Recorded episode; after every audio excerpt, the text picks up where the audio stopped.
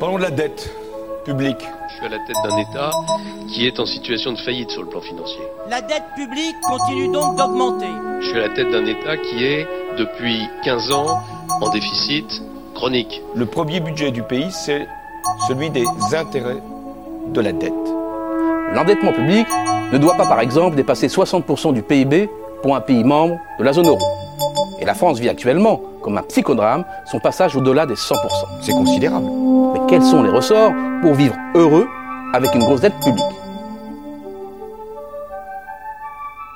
Bienvenue dans un nouvel épisode de Public Pride, le podcast qui cherche à réfléchir à un certain nombre de concepts structurants de notre monde social pour voir la manière dont ils ont été affectés par des transformations, des altérations du sens que l'on prête à la notion de public, à la chose publique, à ce qui nous rassemble. On réfléchira ensemble sur l'école publique, sur la dette publique, sur les entreprises publiques, l'ordre public. Et l'idée est de euh, faire converger des regards provenant de différentes disciplines, économie, sciences politiques, sociologie, droit, pour réfléchir aux différents mouvements de privatisation, de transformation du public et à leur impact cumulé sur le sens même de euh, ce qui nous fait commun. Aujourd'hui, nous recevons Benjamin Lemoine, qui est sociologue, chercheur au CNRS et à l'Institut de recherche interdisciplinaire en sciences sociales, l'IRISO, à l'Université Paris-Dauphine. Benjamin, tu es spécialiste de la dette souveraine. Euh, tes travaux posent la question de la place de la dette publique dans les débats économiques contemporains et c'est ce qui nous a intéressés euh, pour euh, notre analyse, parce que tu questionnes en permanence dans tes travaux le caractère naturel et la fatalité de la dette. Tu analyses au contraire comment l'ordre de la dette a été voulu, construit et organisé par les hommes politiques. En 2016, tu as publié L'ordre de la dette, enquête sur les infortunes de l'État et la prospérité des marchés. Alors, nous allons euh, nous pencher un petit peu sur tes travaux euh, aujourd'hui pour euh, regarder ensemble ce rôle central qu'a joué la dette publique dans la subordination des politiques économiques et regarder les conséquences que ça peut avoir. Et on essaiera de finir par des perspectives, comment se, réapproprier la dette. Donc je te propose de, commencer par un cas très concret qui, euh, est lié à, la crise Covid. Aujourd'hui, le gouvernement a pour projet de cantonner une partie de la dette qui est liée à euh, la pandémie. Qu'est-ce que ça veut dire cantonner? Ça veut dire, comme on l'a fait dans les années 90 avec la dette sociale, on crée une structure à part qui s'appelait alors la CADES, la Caisse d'amortissement de la dette sociale, et qui a consisté à sortir une partie de la dette sociale des comptes publics, de créer cette structure pour y mettre des ressources face euh, à la dette, donc en gros un bilan avec un actif et un passif. Et là, l'État nous propose euh, aujourd'hui, pour projet, de sortir une partie de la dette qui est liée euh, au Covid, aux dépenses liées à la pandémie, et euh, de faire la même chose, c'est-à-dire de, finalement changer la nature de la dette, la rendre amortissable, c'est-à-dire qu'on va se forcer à euh, la rembourser sur une certaine période.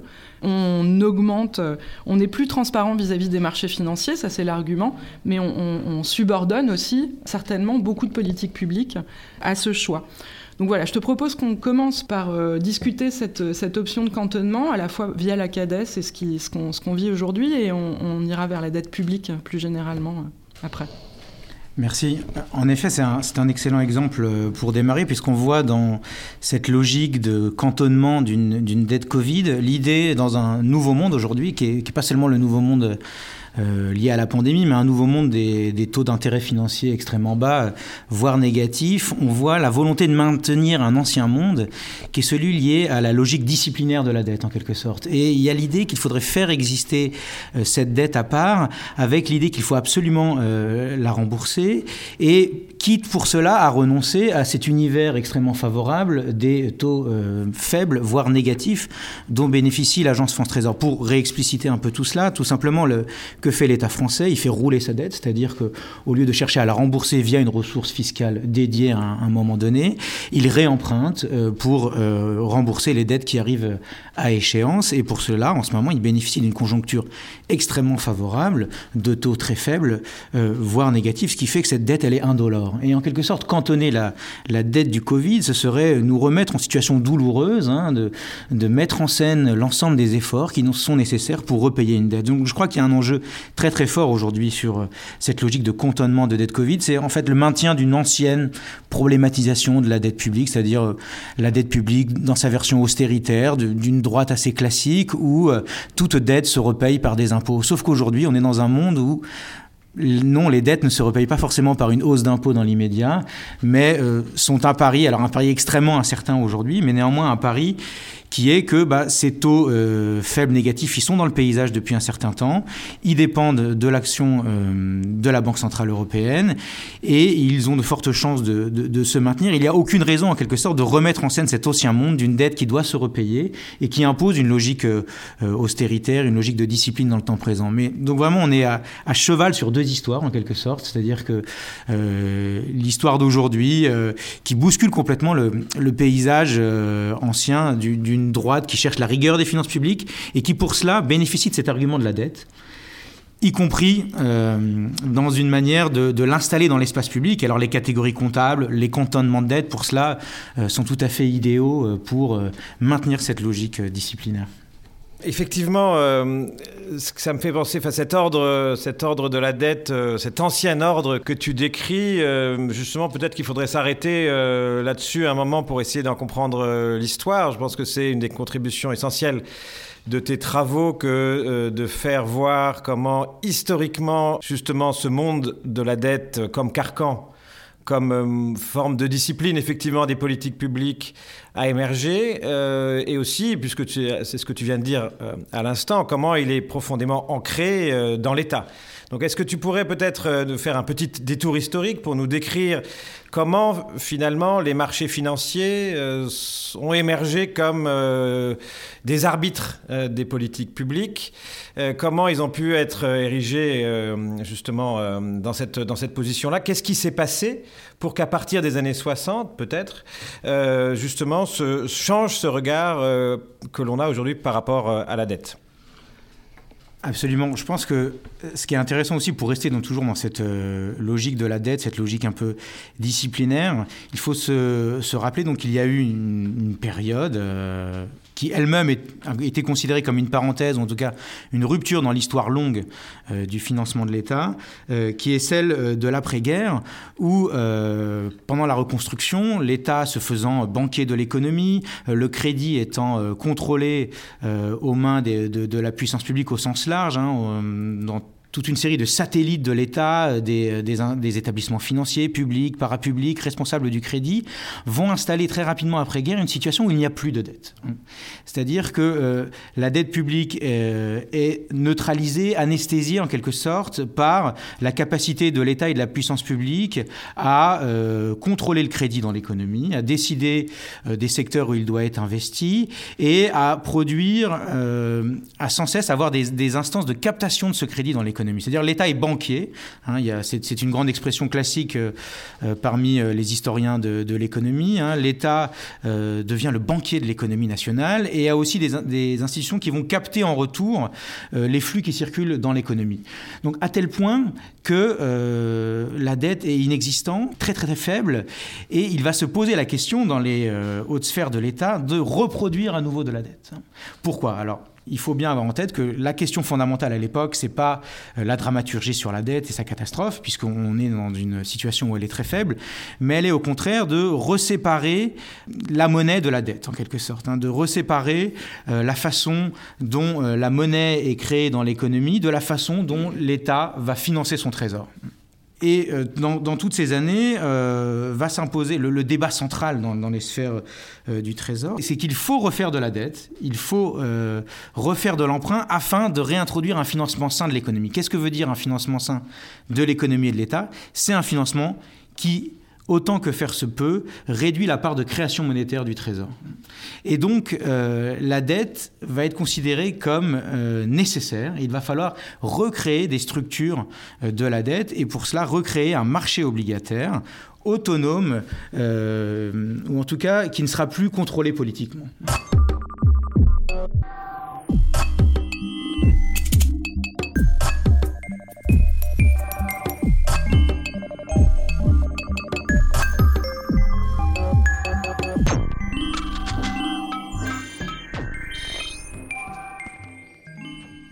Tu rappelles qu'après la Seconde Guerre mondiale, la dette sur le marché, elle représente 50% euh, du financement de l'État. C'est ça? Pour le dire plus clairement, 50% des emprunts de l'État se trouvent sur le marché. C'est une dette marchande. Alors que euh, la logique que tu décris euh, va faire qu'on va se retrouver dans les années, au milieu des années 80 avec 80%. Et aujourd'hui, on est à 98%. C'est-à-dire que tout ce qui est emprunté par l'État passe par les marchés, passe par euh, des obligations. Pour se remettre dans le, dans le monde de l'époque, cette dette marchande, elle n'a rien à voir avec la dette marchande d'aujourd'hui, mais effectivement, il y a une pluralité, disons, d'instruments de, financement. Et euh, l'État joue fortement sur cette, euh, sur cette dette non marchande pour se financer. Mais donc, je, suis passé assez vite, hein, mais c'est tout un secteur public du crédit en fait. Il faut imaginer euh, euh, la Banque de France nationalisée, euh, les deux tiers du, secteur bancaire sont publics ou parapublics, et, tout cela, toutes ces institutions ont pour obligation de déposer leur liquidité au Trésor. Donc en fait, le, Trésor est quasiment une banque de dépôt, hein, et donc reçoit ses liquidités et s'en sert pour financer son déficit à très court terme ce qui aujourd'hui n'est plus le cas. Aujourd'hui, ce, déficit, donc l'écart entre les dépenses et les recettes, euh, et ces déficits de trésorerie, aujourd'hui, ils sont financés par euh, des produits euh, financiers, un emprunt auprès du secteur bancaire privé.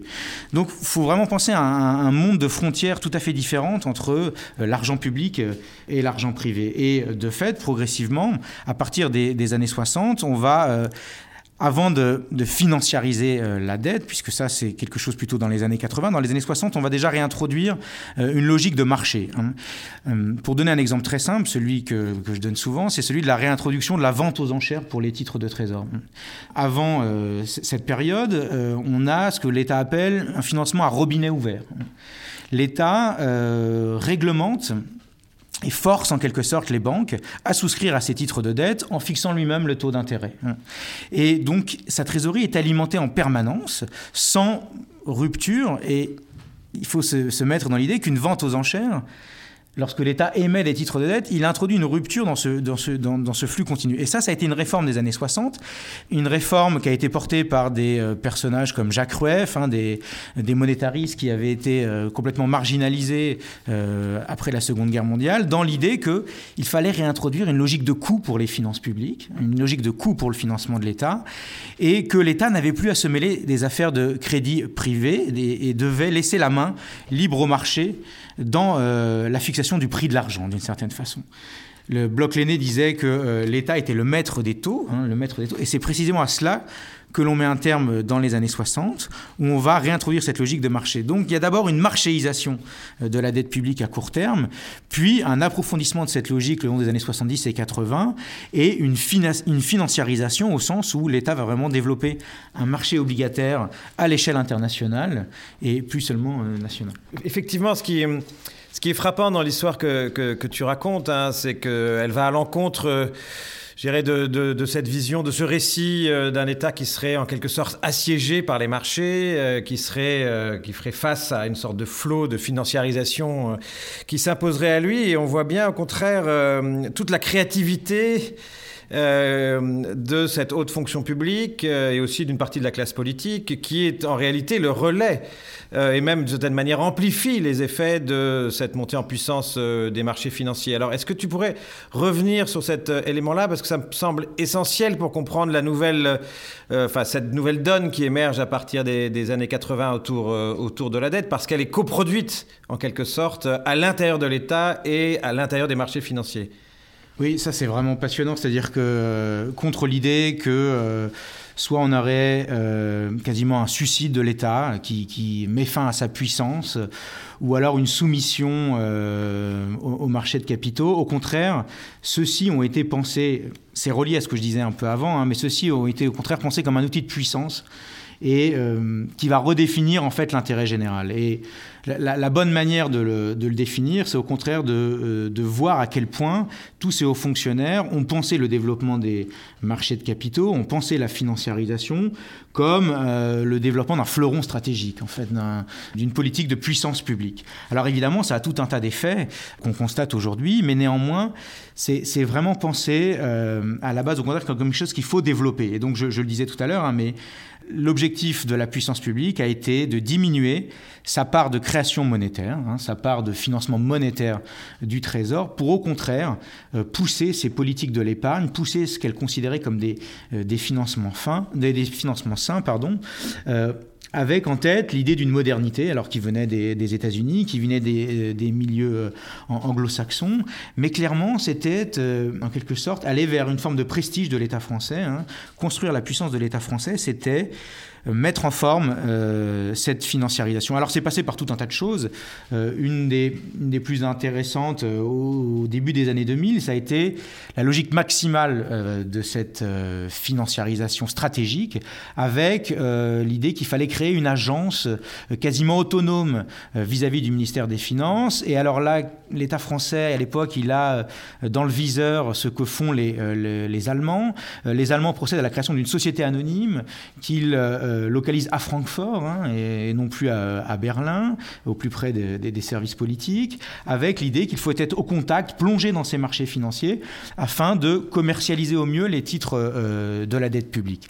Donc la France a cela dans le viseur, euh, mais néanmoins, il va y avoir une très forte sensibilité de ce sujet et une véritable on voit que c'est un point maximum en quelque sorte, puisque au contraire, le, Trésor va vouloir freiner euh, cette dynamique, qui est plutôt portée par le cabinet politique euh, de l'époque, et on va trouver un espèce de compromis qui est une quasi-agence en quelque sorte, hein. c'est-à-dire qu'on va donner la marque agence pour parler aux investisseurs, pour leur dire, voyez, regardez, euh, ce fonctionnement, ce financement de l'État ne dépend plus du politique, mais néanmoins on le maintient au sein du ministère des Finances, on le maintient sous la responsabilité du directeur du Trésor. Alors logique est, très intéressante et elle répond aussi en partie à votre question, c'est que on va faire continuer à bénéficier de cette agence France Trésor, de cette marque, des services euh, d'analyse, d'information du Trésor, c'est-à-dire par exemple la préparation d'une réforme des retraites, par exemple. Et ces hauts fonctionnaires du Trésor vont être sans cesse branchés à la décision euh, de l'État, vont être au courant de ces grandes réformes et vont pouvoir aller les vendre, hein, aller promouvoir ces choix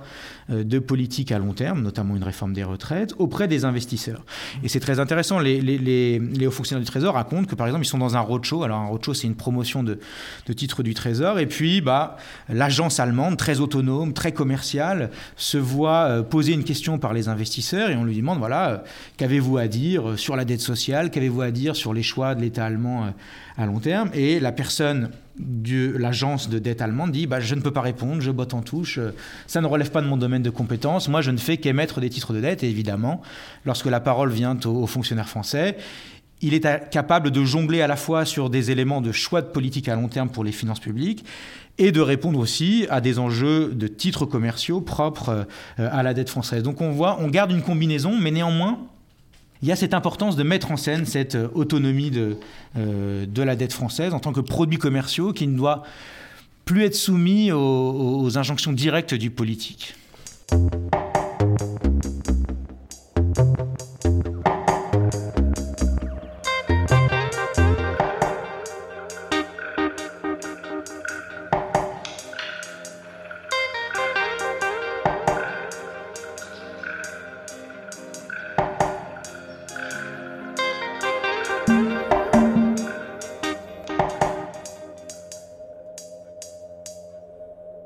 Benjamin Lemoine, je voulais euh, rebondir sur euh, ce que tu disais euh, à l'instant sur la, corrélation entre puissance publique et, financiarisation. Tu, viens d'expliquer qu'il y a un certain moment où ça devient vraiment un, synonyme de puissance pour l'État d'être capable de rentrer dans ce nouveau jeu. Est-ce que d'une certaine manière, c'est pas ce qui se passe tant que les choses se passent bien? Et plus exactement, qu'est-ce qui se passe quand ça se met à se passer mal? Comment est-ce qu'on peut expliquer que l'État se retrouve par le jeu de cette financiarisation, dégradé d'une certaine manière puisqu'il devient un acteur comme un autre. Et d'ailleurs, dans, nombreux, euh, dans nombre de tes travaux, tu reviens sur cette idée que euh, sur les marchés, de plus en plus, l'État se retrouve comme un emprunteur comme un autre. Alors moi, d'un point de vue d'une certaine manière juridique et politique, je voudrais un peu t'interroger sur euh, ce double paradoxe. C'est-à-dire, quelles sont les forces, les facteurs qui font que l'État accepte d'une certaine manière de se retrouver comme un emprunteur comme un autre. Donc euh, il y a là quand même un paradoxe à vouloir se retrouver euh, euh, nu, un peu comme un acteur privé sur une scène où d'habitude on apparaît paré des atours de la puissance et de la souveraineté. Et le double paradoxe, c'est que non seulement on comprend mal comment l'État accepte d'apparaître ainsi sur cette scène internationale, mais en plus on a presque l'impression, et c'est ce qui ressort en tout cas d'un certain nombre de tes travaux, qu'il y apparaît même comme moins protégé que d'autres acteurs. Parce que, euh, étant État, il a beau vouloir être un emprunteur comme un autre, il n'est en fait pas tout à fait comme un autre, puisqu'il y a même certaines protections, y compris des protections juridiques et juridictionnelles, dont il ne jouit pas. Donc est-ce que tu peux euh, euh, voilà, nous dire un peu ton sentiment sur ce qui aboutit à ce, un peu ce double paradoxe? Merci, oui, il y a deux éléments de réponse à la fois jusqu'où on va juridiquement euh, pour l'État français aujourd'hui, par exemple, ou un, État dit de pays avancé, dans le renoncement à sa souveraineté, et notamment juridique. Et là, il y a un peu deux univers encore aujourd'hui qui, coexistent. Euh, il y a euh, l'univers des pays dits en voie de développement, euh, ou, en tout cas qui ont besoin de faire leurs preuves sur ces marchés de capitaux, pour lesquels la confiance n'est pas acquise instantanément. Ces pays-là, d'ailleurs, n'obtiennent pas la confiance, y compris même vis à -vis de leur propre monnaie. Et euh, ce que les économistes appellent le péché originel, c'est le fait que euh, pour pouvoir emprunter sur ces marchés de capitaux internationaux, euh, ils doivent libeller ces emprunts dans une monnaie qui n'est pas la leur, et généralement qui est le dollar. Ils vont compléter ce péché originel avec un contrat qui va être rédigé dans les termes d'un droit étranger aussi. En fait, tu nous parles de l'Argentine là. Oui, mais c'est vraiment. Alors, pas, évidemment, pas que de l'Argentine, mais pour incarner ce que tu nous racontes, il me semble que c'est l'histoire de, de, l'Argentine dans les années 2000. Absolument, c'est ce que je disais, les pays, euh, les pays en voie de développement, mais alors c'est un terme très péjoratif. Aujourd'hui, on dit des pays du Sud global, mais euh, voilà, c'est l'Argentine, mais d'autres pays, en tout cas, qui ont besoin d'apporter euh, aux investisseurs des gages de crédibilité supplémentaires qui ne vont pas de soi. Alors je le disais, je ne parle pas de la France là effectivement. Donc c'est un, des premiers sujets. Alors ce qui est intéressant, c'est que euh, sur la France, les questions ont commencé à se poser tout doucement. Hein. Elles ont commencé à se poser par exemple pendant la, campagne présidentielle de 2017 avec euh, certains programmes politiques qui parlaient de sortir de l'euro, donc de redéfinir évidemment les termes des contrats de dette qui eux sont rédigés, libellés en euros et euh, non pas en francs, par exemple, dans l'idée d'une sortie de l'euro. Et donc, euh, ces questions se sont posées, hum, ces questions de souveraineté se sont posées pour les investisseurs, qui se sont euh, posé la question de est-ce que la, définition même de la souveraineté va être euh, remise en question, euh, retravaillée d'une certaine façon. Parce que c'était l'autre élément de ma, réponse que j'avais. Donc il y a d'une part les pays qui, de fait, euh, sont obligés de donner tout un ensemble de garanties, y compris juridiques, puisque c'était la question, aux créanciers afin de faire leurs preuves et d'emprunter. Et puis il y a les pays qui restent dans une situation tout de même qui joue sur le flou. Hein, voilà. Donc c'est le cas de la France et des pays avancés qui jouent sur le flou, qui jouent à la fois sur euh, le fait, oui, on, vous donne les gages de cette définition de la souveraineté que vous attendez, vous les créanciers, et cette définition que vous attendez, vous, de la souveraineté, c'est une définition quasi dépolitisée de la souveraineté, où les questions de monnaie, de droit sont neutralisées. Hein. Euh, L'État, euh, pour reboucler avec un peu ce que je disais au début, l'État n'interviendra plus sur les questions de crédit. Il laissera les affaires de crédit au marché de capitaux. Euh, il ne cherchera plus à financer monétairement sa dette. il n'interviendra pas juridiquement pour remettre en question euh, ces emprunts. Voilà tout un ensemble de définitions de la souveraineté qu'attendent euh, ces investisseurs. Mais Aujourd'hui, de fait, pourquoi je disais que l'État français reste dans, dans, un flou, par exemple, il y a tout un tas de juristes qui se posent la question de mais est-ce que l'emprunt euh, obligataire de l'agence France Trésor, est-ce que c'est un contrat? Bah non, finalement, c'est des emprunts qui sont garantis euh, par décret administratif, mais c'est pas réellement un contrat. Ne serait-ce que le fait qu'on se pose la question hein, nous interroge sur les asymétries très fortes qu'il peut y avoir entre un, État type Argentine qui a besoin de faire ses preuves et qui a besoin de donner des gages juridiques, et puis un État français dont euh, les spécialistes juridiques en viennent même à s'interroger sur la nature contractuelle de l'emprunt. Et euh, de fait, dans l'idée euh, d'une sortie de l'euro, par exemple, il y avait la possibilité de simplement changer la loi, la loi domestique, la loi nationale, pour remettre en question, ou en tout cas pour euh, retravailler à l'aune du franc ou à l'aune d'un changement de monnaie, la valeur de ces contrats-là.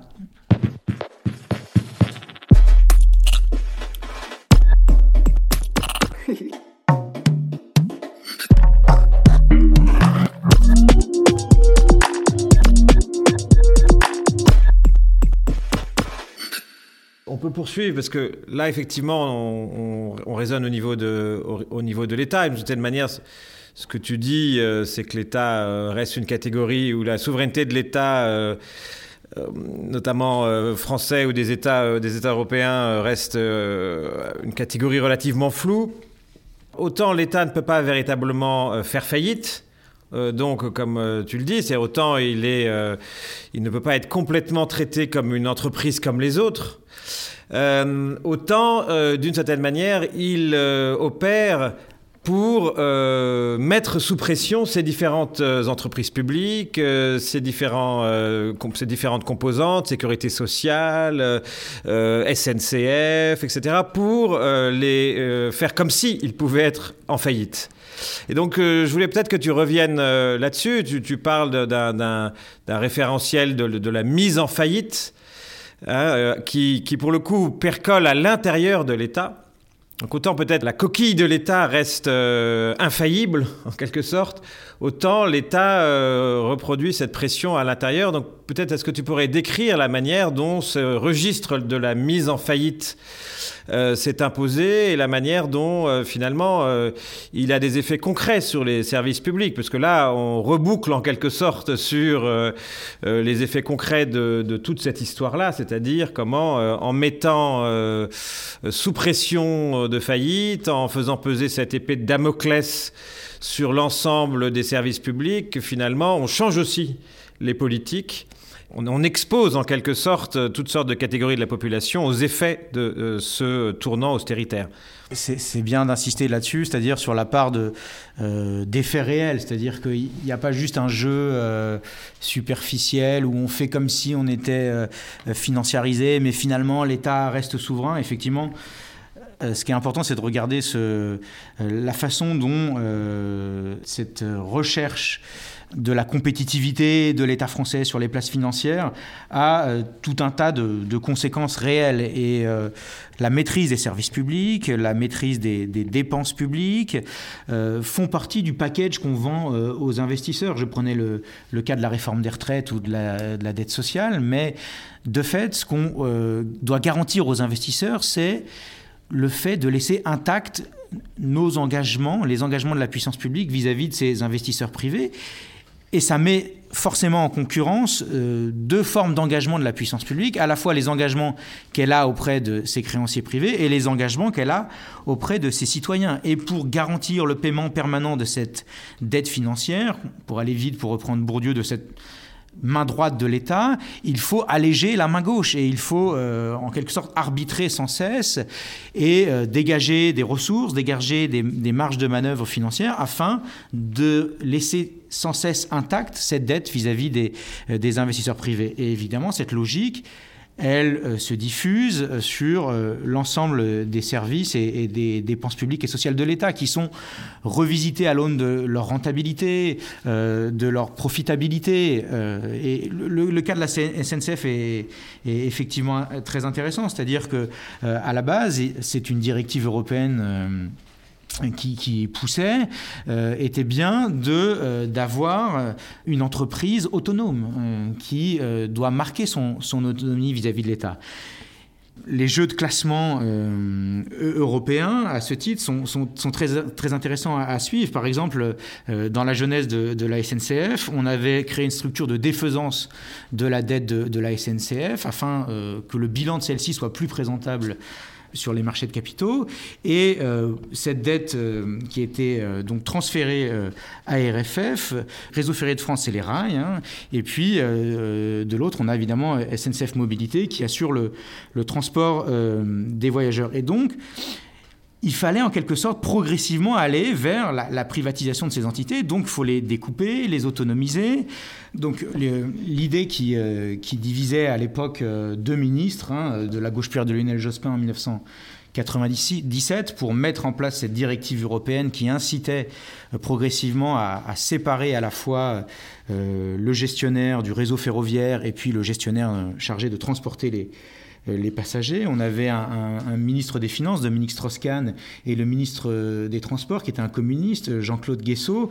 Les deux ministres euh, étaient en quelque sorte en compétition. Il fallait un arbitrage du Premier ministre, puisque à la fois le ministre des Finances, Dominique Strauss-Kahn, voulait que euh, les, les, péages soient forts, soient un, prix très élevé. Et évidemment, la SNCF et euh, le ministre des Transports, Jean-Claude Guessot, refusaient cela pour ne pas plomber euh, les comptes de la SNCF. Et à l'issue de cette réunion, je vous le rappelle, cette réunion dont l'enjeu est le classement comptable de la SNCF et de RFF. Est-ce que RFF est classé dans le périmètre des administrations publiques, ce qui signifie en gros dans le, giron de l'État, et vient aggraver euh, la dette de l'État, ou alors à une structure autonome? Et on voit bien en fait qu'on est sur un jeu euh, complètement artificiel euh, au départ, comptable, afin de saucissonner, charcuter ces entreprises, alors que l'État à l'époque est financeur en dernier ressort, quel qu'il soit.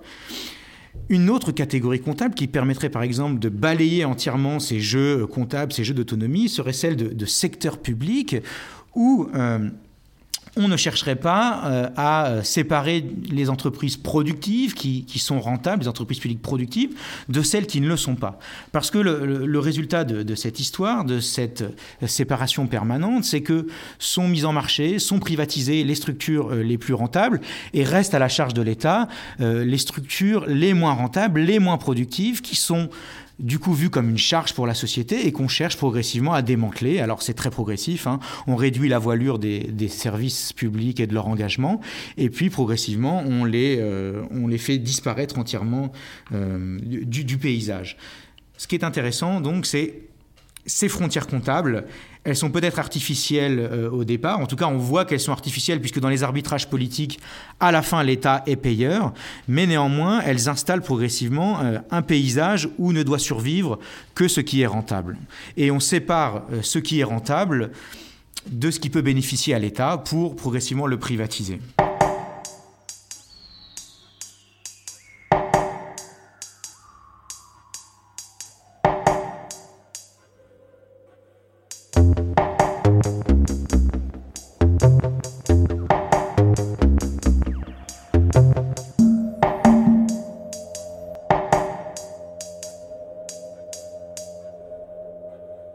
Finalement, ce qui ressort de la discussion, il me semble, c'est que euh, cette logique libérale de marchandisation, elle a pour objectif de apolitiser euh, ce sujet de la dette, que ça soit pour la dette de l'État, quand on, sort l'État, qu'on l'autonomise et qu'on en fait un agent économique comme un autre, ou alors que ça soit pour euh, dans la logique de rentabilité et de sortie comptable de certaines activités de la SNCF. Donc on comprend bien la logique et pourtant dans ta discussion, ce qui apparaît évident, c'est qu'il y a une dimension politique au contraire très importante, c'est-à-dire qu'elle est probablement très encombrante dans cette logique, mais que ça soit pour euh, le registre de la faillibilité, euh, le, fait euh, qu'on mette la pression sur certaines dépenses publiques parce qu'on a marchandisé cette dette, ou alors qu'on pousse à la privatisation via l'automisation de certaines activités de la SNCF, tout ceci est très politique.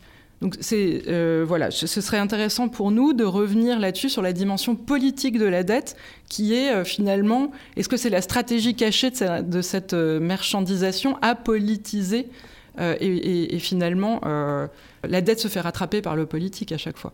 Alors oui, oui, moi je pense qu'il y a de la politique de, de A à Z. J'ai jamais été vraiment convaincu dans ce cas-là sur le terme de, dépolitisation, puisque, comme je le disais euh, euh, au début, il a fallu reproduire cette dette.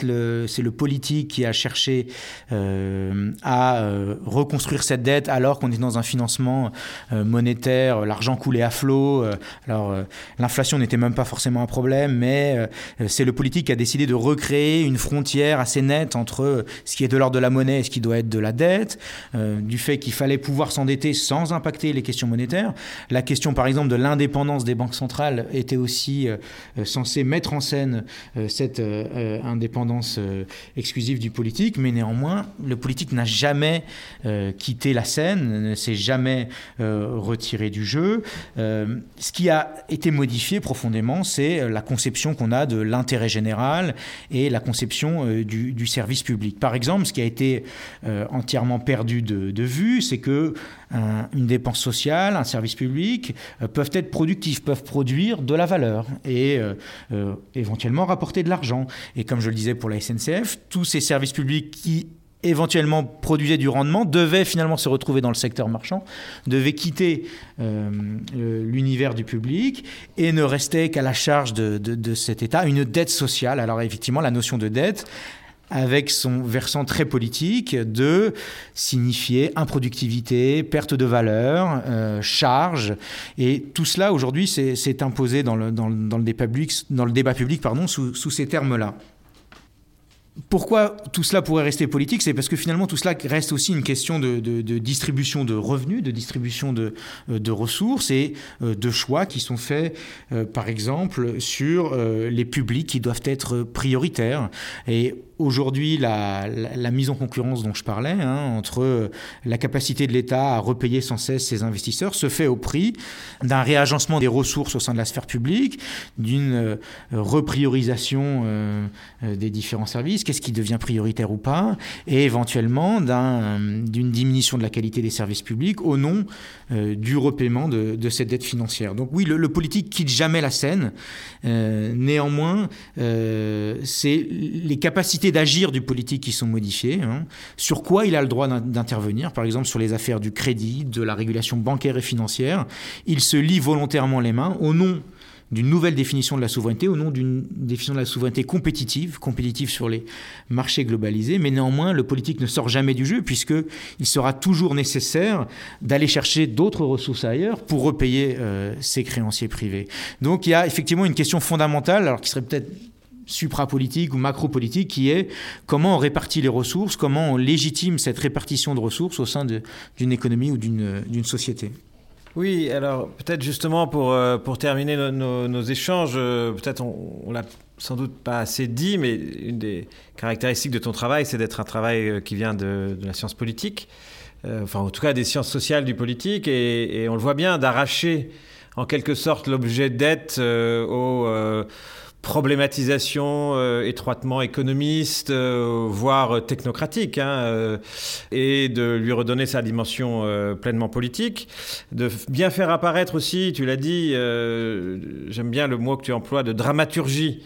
Cette, cette dramaturgie de la dette qui successivement met en scène euh, la, faillite de la sécurité sociale, la faillite de la SNCF, euh, la faillite et peut-être aussi de l'État français, etc. Euh, et qui met sous pression les, services publics. Donc tout ça, je trouve que tu le décris de manière extrêmement intéressante, de même que tu décris de manière extrêmement intéressante cet ordre politique, c'est-à-dire tous les ancrages professionnels, sociaux, mais aussi dans les politiques publiques, dans les instruments de cette problématisation de la dette. Euh, justement comme, euh, comme contrainte, comme carcan. Alors maintenant, euh, la question qu'on aimerait te, poser aussi, sans doute, c'est qu'est-ce qu'un politiste peut entrevoir comme possibilité de réappropriation publique peut-être réappropriation politique de cette dette, comment la réencastrer en quelque sorte dans un circuit politique et la sortir euh, justement de tous ces verrous qui euh, la cantonnent euh, dans quelque chose d'apolitique, dans quelque chose de, de l'ordre de la contrainte et dans quelque chose finalement sur laquelle on n'aurait pas prise. Donc que peut-on faire Où est-ce que tu vois toi aujourd'hui des recompositions à l'œuvre sur lesquelles peut-être faire levier pour imaginer une transformation de ce type? J'ai l'impression en plus que le débat a été profondément bouleversé, moi, sur les, dernières années que ces questions euh, de dette, de finances publiques sont plus forcément apolitiques au sens où elles excluent plus forcément le, citoyen qui a eu, euh, alors des fois de manière assez euh, grossière, voire ratée peut-être, mais néanmoins il y a un intérêt public très fort sur les questions monétaires et les, et les questions de dette qui l'ont sorti un peu de son carcan technique. Alors je le disais un peu en début de, notre podcast, mais il y a la volonté du politique de réintroduire ce monde d'avant où non, non, la dette, euh, c'était quelque chose euh, qu'avait sa logique de la peur, de la dramaturgie. Euh, tout cela fonctionnait assez bien. J'ai l'impression que ce discours-là ne percute plus parce qu'il y a une montée en compétences généralisée des citoyens sur ces questions de finances et de monnaie le public décrypte des asymétries où euh, parfois l'argent public coule à flot, parfois euh, euh, il y a une logique de restriction très forte. Donc j'ai l'impression, mon espoir c'est que le, discours austéritaire classique, la pédagogie de la dette, la pédagogie de la dramaturgie soit un peu passé. Alors si moi je vois des espoirs ou un déplacement ou où devrait porter la normativité C'est évident qu'aujourd'hui, elle doit porter sur la Banque Centrale Européenne, et là ça rejoint des, des préoccupations que, euh, que vous avez. Alors pourquoi? Donc le monde a basculé avec le quantitative easing. Euh, le monde a basculé parce que euh, l'État paye des taux très faibles, voire négatifs. les gens perdent de l'argent en, prêtant à l'État. On, s'endette, ça coûte très peu cher, etc., etc. Néanmoins, ce qui est central pour moi dans, la description, euh, il reste euh, dans l'action de la Banque centrale, euh, qui donc rachète la dette sur les marchés secondaires, les marchés de l'occasion. Hein. Il reste cette logique marchande, cette logique de domination des logiques des marchés de capitaux. pourquoi Je m'explique? En refusant toujours d'intervenir sur le marché primaire, hein, c'est-à-dire là où les États émettent la dette en premier lieu, la BCE se maintient, la Banque Centrale Européenne se maintient en filet de sécurité des marchés de capitaux, mais ne va jamais interroger leur logique propre.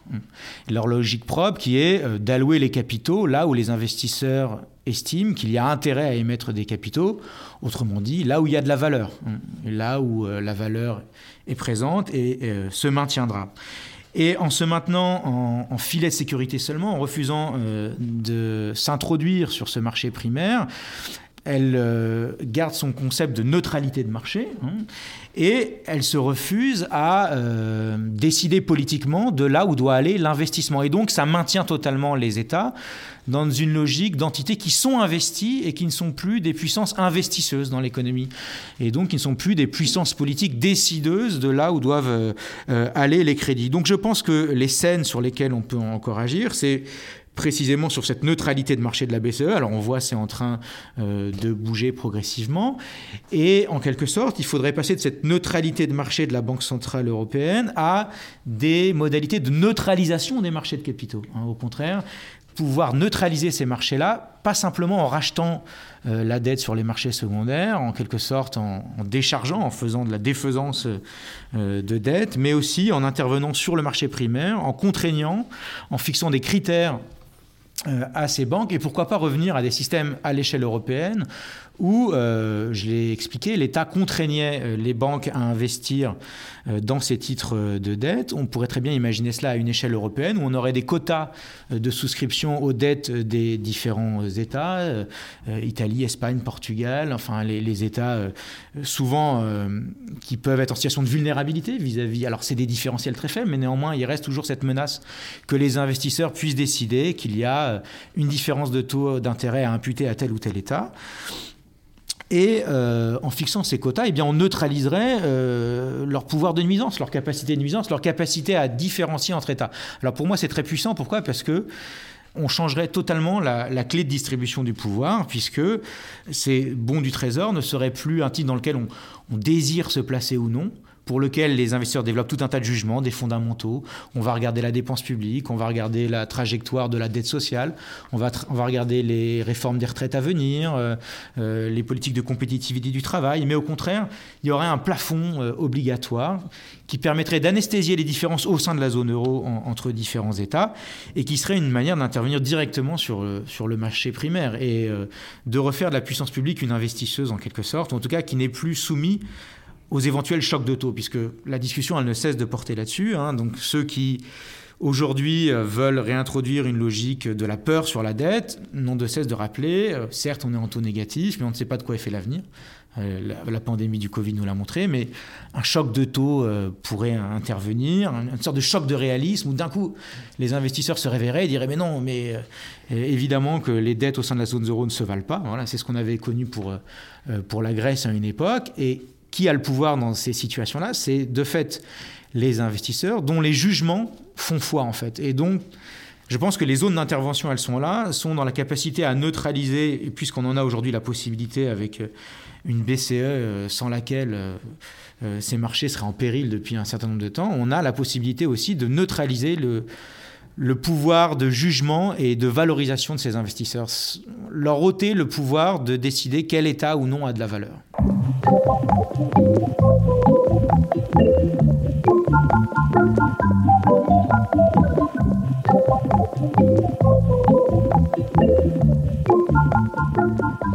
Merci beaucoup pour euh, cette discussion très riche qui nous a permis, je crois, de euh, déconstruire euh, assez largement, ou en tout cas d'y contribuer à cet ordre disciplinaire de la dette, mais aussi d'envisager quelques pistes de réappropriation public de cet euh, objet euh, important.